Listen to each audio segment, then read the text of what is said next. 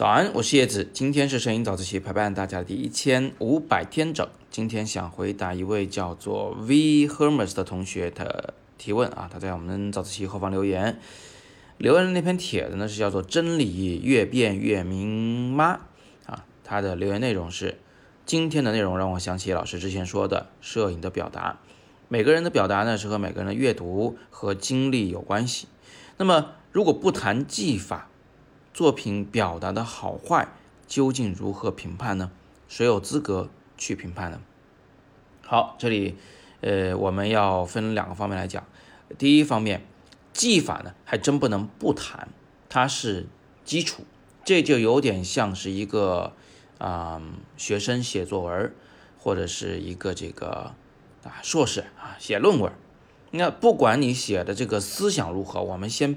撇一边，先不谈这个事儿。首先，你语句得通顺，你用的这个呃语言语法就不能有大的问题，对不对？这是一个基本的前提条件。所以，摄影里的这些构图、光线、色彩、相机参数，这个就像是我们在写作时的那个语法。那往更基础的讲，它它也像写字儿，就是你写的这个语言，它至少不能老是错别字吧。这是一个让别人看懂你要表达什么的一个前提条件，是不是？所以呢，嗯，那些基础课啊，构图、光源、色彩的相机操作的这些东西呢，它是不谈不行的。但是呢，它只构成一个基础而已。在这个基础之上，我们要谈这个作品有多好，那确实是要看你的表达。准确的来说，是要看你表达的内容的深度和它的独创性。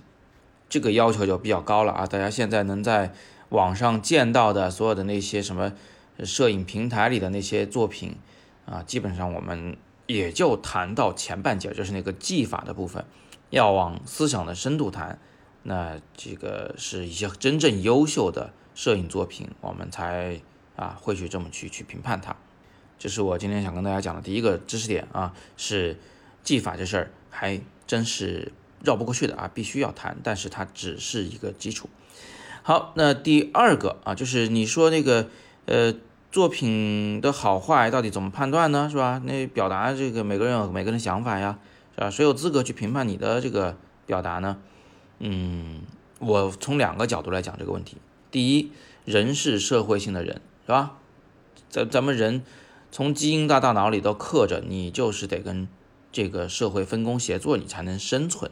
所以呢，我们在呃说一个人的时候，实际上他不可能是真正的所谓的独立的人。他换句话说，就是他所表达的这个东西，他肯定跟这个世界脱不了干系。所以，虽然我们做不了这个呃摄影师肚子里的蛔虫，不能从他个人的角度来评判这个作品，但是我们完全可以从一个社会的角度。从一个旁观者的角度来评判他的作品，这个联系呢是割不断的。那有人就可能想说：“哎呀，我照片非得要为什么社会意义、社会价值去拍吗？我就不能为自己拍点照片吗？可以啊，对吧？咱们说的是，你如果有更高的追求的前提下，那你在追求你个人的表达的啊个人的意义的同时，你肯定还要想想它对这个世界有什么啊通用的意义。”那如果你的作品能在你对你自己的意义和对社会的意义之间找到一个平衡，找到一个连接，那我相信它是一组非常好的作品。另外一方面呢，就是我们要小心一个陷阱，就是呃，摄影的审美上的不可知论啊。什么意思呢？就是把这个摄影的或者说艺术的这个审美啊，全部归结于这个个人的行为啊，有它的独特性，然后呢就。别人没有什么资格去评判他，是吧？呃，自己喜欢就好啊，这个是个特别麻烦的陷阱。什么叫自己喜欢就好？如果天下的事情都这样的话，那咱们还谈什么？没什么好谈的，对不对？你玩你的摄影，我玩我的摄影，我还教什么摄影？我们还怎么给艺术品定价，是吧？我们还怎么去评判啊？这个大师的照片它好在哪里？什么都不要讲了，对不对？所以不可知论是一个非常非常危险的思维习惯。我们在说这个啊，艺术是没有标准的啊。说这句话的时候，其实它不严谨。如果严谨的来说，是艺术的这个审美趋势是在不断的演化的啊，它是不断变化中的。但是不能否认，它在当下，在这个年代，在这个呃社会条件下，它有自己的一个思潮，有它自己的一个审美倾向，它趋势是存在的。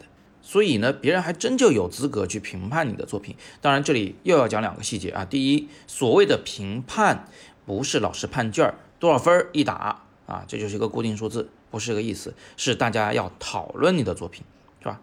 呃，这波人说你作品好，那波人说你作品不好，两拨人吵起来了，好事吗？好事儿啊，是吧？你的艺术作品启发了人们的进一步的思考。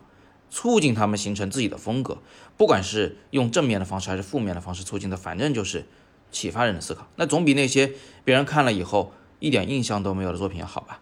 另一个细节就是，谁有资格评判呢？其实谁都有资格评判，但是我们比较在乎的是那些真正的啊，有着深厚的审美的根基的，阅读过大量的艺术作品的，对艺术的来龙去脉。心中都有数的那一些所谓的艺术评论家，他们的评判我们会尤其的在意。那至于普通老百姓的评判，我们在不在意？哎呀，说实话也不可能不在意了，是吧？我发一个片子，大家疯狂的点赞，我心里其实是也是很纠结的。我又担心又开心啊！担心呢是因为我担心我最近拍的照片是不是太俗了呀？怎么这么多人喜欢，是吧？那开心呢，是因为，哎呀，毕竟那么多人喜欢嘛，那人都是社会性的人，又回到那个问题了。给我点赞的人多，至少说明我在这个社会中是安全的呀，是吧？至少我没有被挤兑呀，对不对？哎呀，所以呢，这也是一个挺纠结的事情啊。但是呢，我也是希望各位啊，就是尽量的不要把大众对你的摄影作品的评判作为一个你的作品是否够好的标准，什么有多少粉丝和。呃，有多少赞这个事儿呢？呃，要小心对待啊。如果你身边有一些很有艺术功底的朋友，他们对你的作品的评判，你反而要特别的在意。但是又绕回来那句话啊，中间我说过一句的，说有的人批评，有的人赞赏，哎，这两拨人吵起来了，是吧？这两拨人观点完全对立。对你来说，这也是一个非常好的事情啊！你会从中获取非常多的收获。